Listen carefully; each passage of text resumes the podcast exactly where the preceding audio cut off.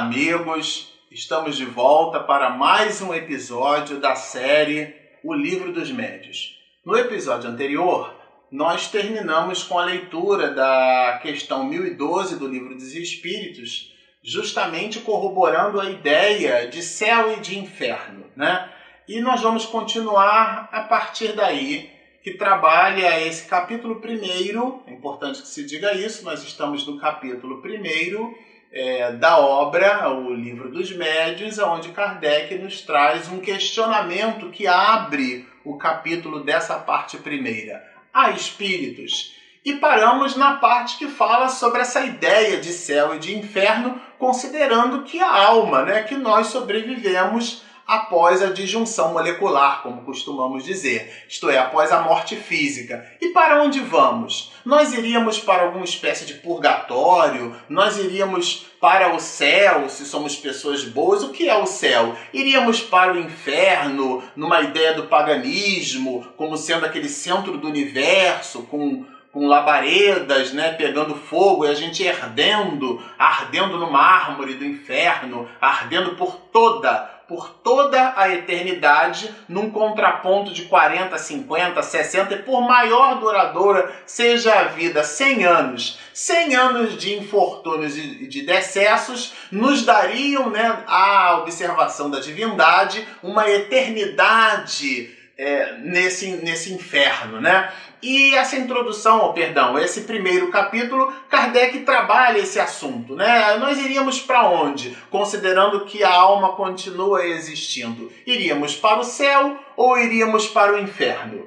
E ele continua assim, o codificador. A razão, é, e sublinhamos em vermelho, a razão se recusa a admitir essa inutilidade do infinito. E tudo nos diz que esses mundos são habitados. Sim, porque se nós observarmos que o que, é o céu, né? O céu é a parte de cima, o inferno é a parte de baixo. Então, considerando que o planeta Terra tem uma espécie de inclinação por sobre o seu eixo, nesse movimento de rotação, em 12 horas, quem está em cima passa a ficar embaixo, né? E quem está embaixo passa a ficar em cima. Então, o que, que é embaixo e o que, que é em cima? A própria Terra, nesse movimento, a Terra tem mais de 12 movimentos, aqui a gente não vai falar sobre os movimentos da Terra exatamente, mas considerando que a Terra tem esse movimento de translado, né? O movimento que a, a volta que ela dá durante um ano, 365 dias, é, 6 horas e, e alguns minutos, que de 4 em 4 anos, somados os minutos, perfazem aí um dia e a gente tem o no calendário juliano, né? É, do gregoriano para o juliano, a gente tem a posição de mais um dia, né? Que é o dia 29 de fevereiro. Nasci no dia 28. Mas por uma coisa ou por outra, é, esse movimento, além do movimento de rotação, a gente tem o translado. E a Terra tem uma velocidade nesse translado. O próprio sistema solar também tem o seu movimento. As constelações dos quais nós estamos inseridos têm o seu movimento, a galáxia tem o seu movimento. E quando a gente começa a observar nesse, nessa ideia de grandeza que nos passa o universo observável, né? porque tem aquilo que a gente não conhece, nós percebemos que essa ideia de em cima, embaixo, de céu, de inferno, de, de, ela de verdade ela é muito mais mitológica e alegórica do que propriamente efetiva, né? É a nossa visão é, antropológica, né? psicológica de um Deus que pune, de um Deus que a gente precisa ter medo, né? isto é, temer. Então eu digo ao meu filho para não fazer porque senão eu bato nele. Ele não faz, mas é aquela obediência que é aquela obediência é, é punitiva, muito humana. E a gente acabou emprestando a Deus algo que de verdade, no exame da própria natureza, não pertence a Deus, pertence a uma visão humana. E Kardec é que faz essas reflexões, nos dizendo que a razão se recusa a admitir essa inutilidade do infinito, porque de verdade não faz o menor sentido observar alto e baixo quando a gente tem uma ideia hoje, né, com o telescópio Hubble. Aqui esse texto do francês para a língua portuguesa, é importante que se diga isso, foi escrito no século XIX. Mas isso é atualíssimo. Nós estamos no século XXI e dois séculos depois esse texto se mostra é, bem atual. mas continua o codificador. O espaço universal é todo um mundo invisível, no meio do qual vivemos, que nos cerca e nos acotovela incessantemente. Aqui comentávamos no episódio anterior que a física quântica, por exemplo, já admite a ideia do multiverso, né? Então, e não do universo. Nós temos é, várias dimensões, né? Comentávamos do Hawking, do Stephen Hawking, que tem naquele livro Universo numa casca de nós, a ideia do universo em múltiplas dimensões. Essas dimensões é que representariam, né, no exercício de comparação, é, e toda comparação carrega sempre um certo grau de empobrecimento, porque de verdade a ciência não tem exatamente um compromisso com a religião, assim como a religião também não tem nenhum compromisso com a ciência. Mas nós temos, a religião e a ciência, um compromisso com a lógica, com a percepção dos fatos. Hoje, o nosso movimento de nos ligar a Deus ele é muito mais racional do que propriamente igrejeiro nesse conceito de egrégia aí, como reunião de fiéis. Então a gente admite um, uma crença e aquela crença vai por nós admitida sem nenhum raciocínio explícito. Não, não, não. O Espiritismo trabalha muito essas questões do raciocínio, né? É aquela fé chamada de fé raciocinada. Eu creio porque eu de verdade eu acredito. E aquele que acredita, ele simplesmente sabe ele sabe. E é essa ideia que a gente busca no exame e no estudo dessa obra. Então ele fala sobre esse espaço universal, sobre esse mundo invisível que nos cerca, dando-nos uma percepção de que a realidade espiritual ela é pulsante. Quando a alma, quando nós não morremos, nós não, você não perde o seu pai, a sua mãe, nós perdemos um lápis, uma borracha, uma caneta, nós perdemos coisas a alma, a realidade pulsante, essa consciência que movimenta o nosso traço de caráter através dessa personalidade que expressamos, essa consciência ela é imortal. E a gente vai perceber isso aqui no estudo da obra. E continua Kardec. Mas então, em que se transformam as penas e recompensas futuras se lhes suprimir os lugares especiais onde se efetivam? Isto é, se a gente não considerar, se a gente desprezar a ideia de que nós não temos mais nem céu e nem inferno, como é que fica isso? Né? É o que o codificador quer dizer aqui. E lá embaixo a gente rastreou assim: dizer, em vez disso, que as almas tiram de si, olha, elas tiram de si. Isso aqui é muito importante. Eu vou repetir para fixar.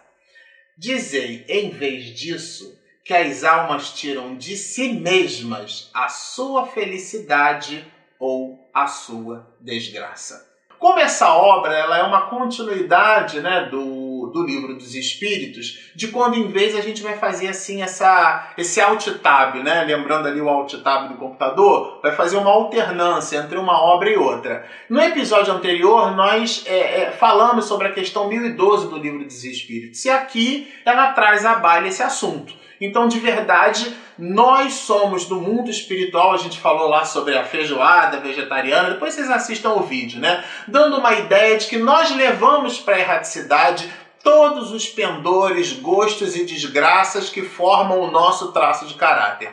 Então nós somos do mundo espiritual aquilo que de verdade somos do planeta Terra. Somos do mundo de carne, somos numa encarnação, somos nessa vida transitória. Ninguém se mostra melhor, diferente ou mais feliz porque saiu dessa condição para uma alma continua a mesma ela às vezes não consegue expressar a sua felicidade, mas ela continua a mesma. Vamos à leitura. Dizei também que as almas não atingem o grau supremo, olha só que interessante, senão pelos esforços que façam para se melhorarem e depois de uma série de provas adequadas à sua purificação. Aqui cabe lembrar um trecho muito conhecido do livro dos Espíritos, onde Kardec faz a, a, uma análise né, que ele chama de escala espírita. Ele trabalha nessa escala espírita, aplica é, é, três grandes ordens em dez classes né, De cima para baixo seria a classe ordem única, onde encontraremos Jesus sendo aquela expressão de espírito puro, a referência de bondade, de sabedoria, a maior referência que nós temos no planeta Terra. Ele dividiu a história da humanidade entre antes e depois dele. E assim o fez porque trouxe uma revolução para o ser humano a revolução do amor. Antes nós cuidávamos muito uns dos outros, mas como clãs, como família, isso aqui é a minha família, isso aqui é meu povo, essa é a minha sociedade. A ideia do amor é uma ideia que transcende. Isso gerou um impacto tão profundo na sociedade que o comportamento humano ficou dividido entre antes de Jesus, antes de Jesus agíamos, pensávamos de um jeito.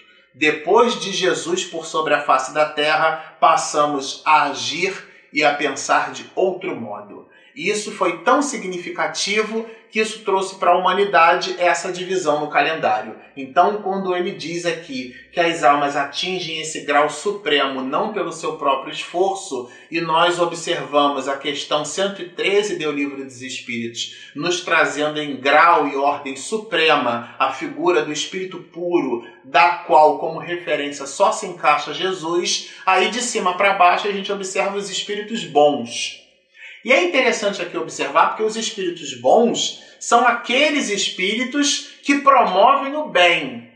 E a gente encontra pessoas promovendo o bem trancafiadas em laboratórios produzindo vacinas para dizimar né, doenças por sobre a face da terra. Nós encontramos é, homens bons como o exemplo de um Albert Schweitzer, por exemplo, né, que é um homem que era um exímio pianista ele é, é, chegava ao ponto de fabricar órgãos, é, os tocava com uma maestria, é, participou de muitos concertos e ele percebeu a desgraça no mundo.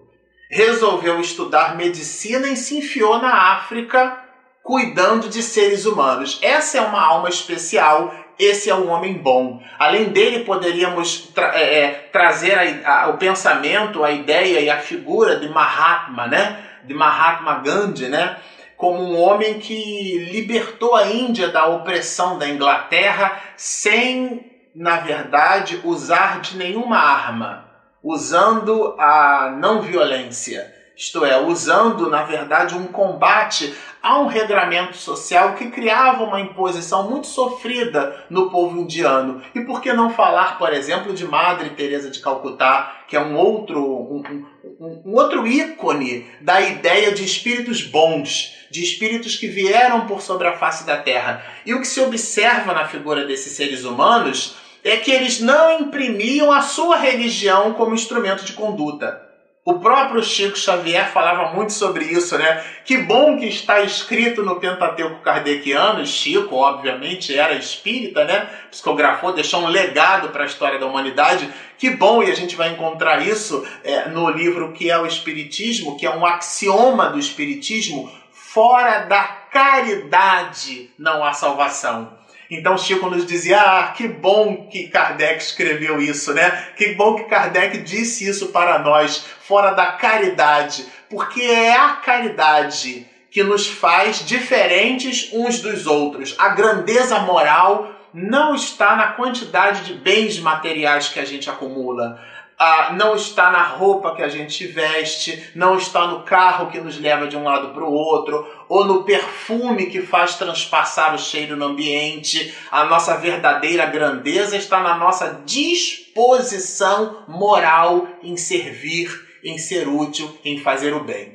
É esse o pensamento das almas nobres que no livro dos Espíritos, na escala espírita, das questões 100 a 113, Kardec classifica como espíritos bons. Então, de novo, Espíritos bons são essas almas generosas que não imprimem seus rótulos religiosos em suas ações. Imprimem sim a docilidade do seu ato de viver, pensar e sentir. Isso é muito importante. E por último, né, Kardec na escala espírita trabalha a terceira ordem. Dos espíritos é, é, batedores, dos espíritos maus, aos que me impressionam muito, que são os pseudo-sábios, são aquelas pessoas que acham que sabem, né? Pseudo vem de falso, né? Falsos sábios. São aqueles que precipitadamente tudo sabem, tudo dizem que acreditam, tudo creem, tudo versam. É impressionante como a gente às vezes está a abraços dados com pessoas assim, né? Então, costumamos dizer que a ignorância tem certeza de tudo, né? A pessoa que é ignorante, ela tudo ela, tudo ela tem resposta pronta, ela tem resposta rápida. Agora, aquele que estuda uma disciplina, uma ciência, e você produz um questionamento, observe, ele pondera, ele pensa, reflete antes de responder. E as mais das vezes, na resposta, ele diz assim: Olha, eu não estou certo disso que eu estou lhe dizendo. Mas o pseudo-sábio, ele age diferente ele, ele tem aquele arrobo na resposta, emprestando assim um halo de imperfeição na categoria do que Kardec classificou como espíritos de terceira ordem. Tudo isso está contextualizado nesse item aqui. As almas não atingem o grau supremo senão pelos esforços que façam para se melhorarem. Isto é, o homem é na erraticidade, no mundo espiritual, aquilo, os valores que ele conquistou quando em vida. São aqueles valores que Jesus nos lembra, né? Aqueles que o ladrão não rouba, que a traça não rói e que a ferrugem não consome. Isto é, em definitivo, não estamos falando de valores materiais. Estamos falando de aquisições da alma. E essas aquisições passam pela ciência, passam pelos atributos é, intelectuais, passam pelos cursos que a gente faz ao longo da vida, pelos seminários, pelos treinamentos, por vídeos como esse que nós assistimos, que analisamos, né, por uma